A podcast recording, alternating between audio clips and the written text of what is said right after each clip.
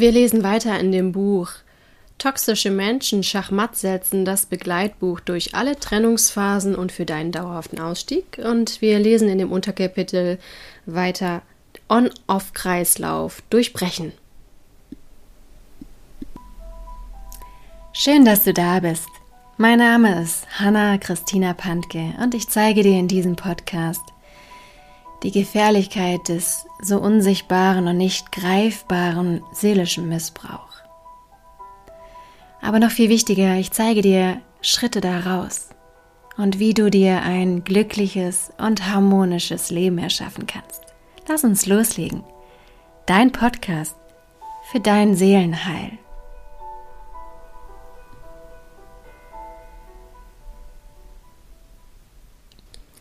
Ja, ich denke, jeder von euch, der in einer toxischen Beziehung war oder sich auch gerade befindet oder wieder befindet, der kennt dieses On-Off.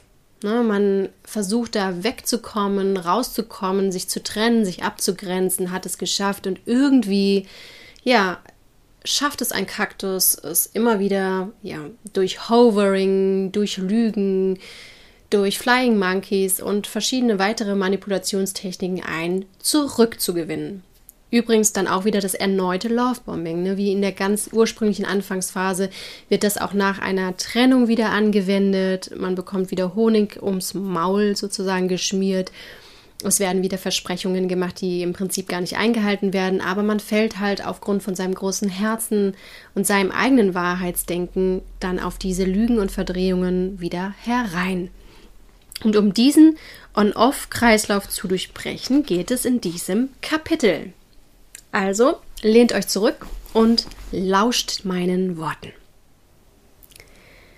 Du bist in einem On-Off-Kreislauf gefangen, weil du manipuliert worden bist und dadurch nicht mehr weißt, wer du bist, was du brauchst, was dir gut tut und was dir nicht gut tut. Daher bist du verwirrt.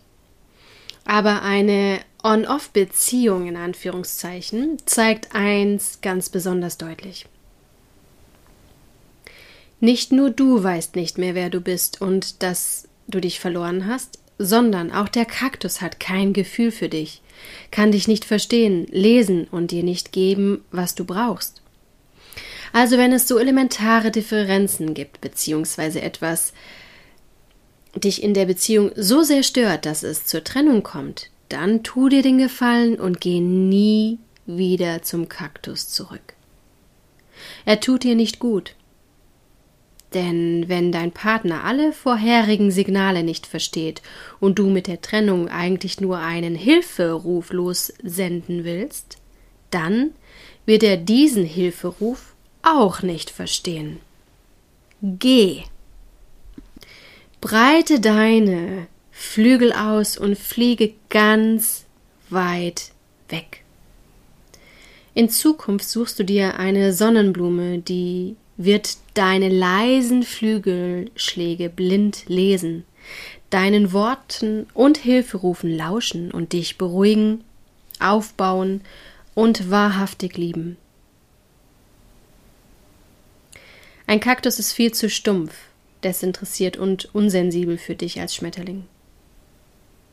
Und ein Kaktus möchte dein Leid, nicht dein Aufblühen. Wenn du dich einmal getrennt hast, egal aus welchem Grund, dann vergib keine zweite Chance.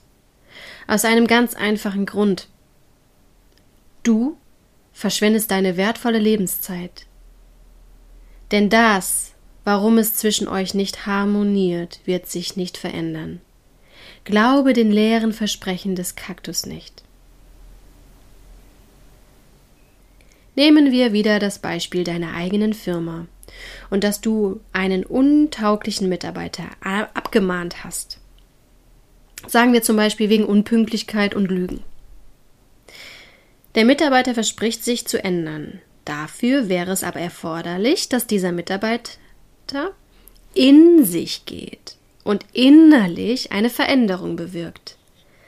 Das ist für einen Kaktus aber eine beinahe unmögliche Aufgabe, da er aufgrund seines Egos vollkommen außengesteuert ist. Daher wird ein Kaktus immer versuchen, im Außen krampfhaft Pünktlichkeit mit Härte, Strenge und Kampf zu erreichen. Oder er ignoriert die Abmahnung und belügt sich selbst und dreht die Situation einfach um. Dann ist der Chef nämlich der Schuldige, der zu streng und spießig auf Pünktlichkeit pocht. Ebenso wird der Kaktus seine Lügen leugnen oder sogar dem Chef ebenfalls dafür die Schuld geben. Er sei durch das Verhalten des Chefs genötigt worden zu lügen und so weiter und so fort. Aber auf die Idee, seine Gedanken durch Meditation und Achtsamkeit zu klären und zu ordnen, kommt der Kaktus nicht. Erst dann würde sich das Äußere automatisch mit wandeln. Wenn also dein Ex-Kaktus kein Kloster besucht, dauerhaft meditiert und eine Psychoanalyse mindestens zweimal die Woche über vier Jahre lang besucht, dann vergiss ihn. Es ist Zeitverschwendung und seine Versprechen sind nichts als leere Worthülsen. Du wirst in einem halben Jahr genau an dem gleichen Punkt stehen, wo du dich jetzt befindest. Nur wirst du dann noch erschöpfter und enttäuschter und hoffnungsloser als zuvor sein. Nach der Trennung von einem Kaktus kommt das böse Erwachen, da du deine Wünsche und Träume alle zurückgestellt hast. Der Kaktus hat natürlich seine Bedürfnisse und Wünsche erfüllt. Und so geht er prall gefüllt und du leer, fassungslos und schockiert aus dieser destruktiven, in Anführungszeichen, Beziehung hervor. Daher wird ein Kaktus auch niemals deine Aggressionen, deine Wut und deinen Frust verstehen können, weil bei ihm ist ja alles gut. Er hat nie zurückstecken müssen und muss sich keine Vorwürfe machen, dass er sich selbst verleugnet hat und dabei auf der Strecke geblieben ist.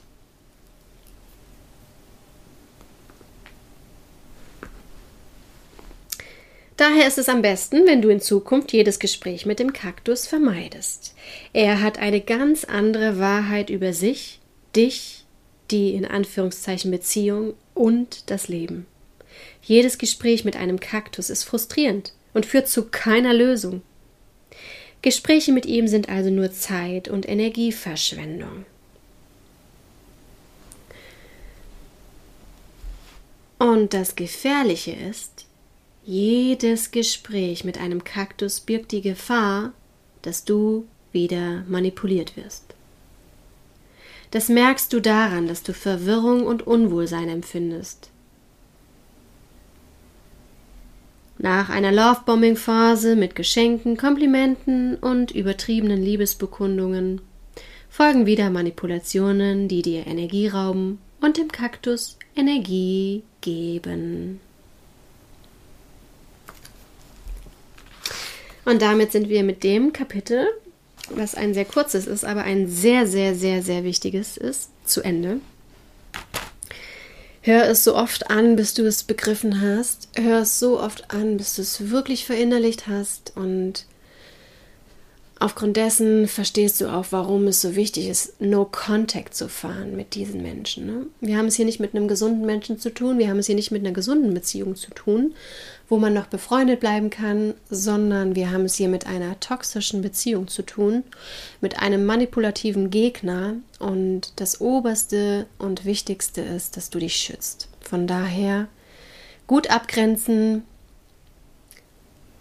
und am besten wirklich, wenn es möglich ist, No Contact fahren. Das geht auch mit Kindern. Du kannst innerlich No Contact fahren, du kannst im Außen dich wirklich bedeckt halten, sachlich halten, Gespräche und ähm, Zusammentreffen aufs Nötigste beschränken, kurz halten und dann wieder gehen und dich schützen. Ja, ich hoffe, es war ein Learning für dich dabei. Wenn dem so ist, dann scroll doch kurz hoch und gib diesem Podcast eine 5-Sterne-Bewertung. Das hilft mir und meiner Aufklärungsarbeit ungemein. Und jetzt wünsche ich dir einen wundervollen Tag, Abend oder was auch immer gerade für eine Tageszeit bei dir ist. Ich wünsche dir jetzt von Herzen, dass du dich mit deiner Ohnmacht und mit deiner Hilflosigkeit durch meinen Podcast nicht mehr alleine fühlst und dass du die tiefe Gewissheit spürst, dass es ganz viele Menschen gibt, die sich auch mit dem Seelenaspekt auskennen und dir zur Seite stehen werden. Hab den Mut und die Kraft, Schritt für Schritt aus deinem seelischen Missbrauch auszusteigen. Und du wirst sehen, je mehr du aus dem seelischen Missbrauch aussteigst, umso schöner, glücklicher und erfolgreicher wird dein Leben werden. Für weitere Informationen lade ich dich herzlich ein, auf meiner Homepage www.hannapantke.de vorbeizuschauen oder auf meinem Instagram-Kanal Hanna Christina Pantke.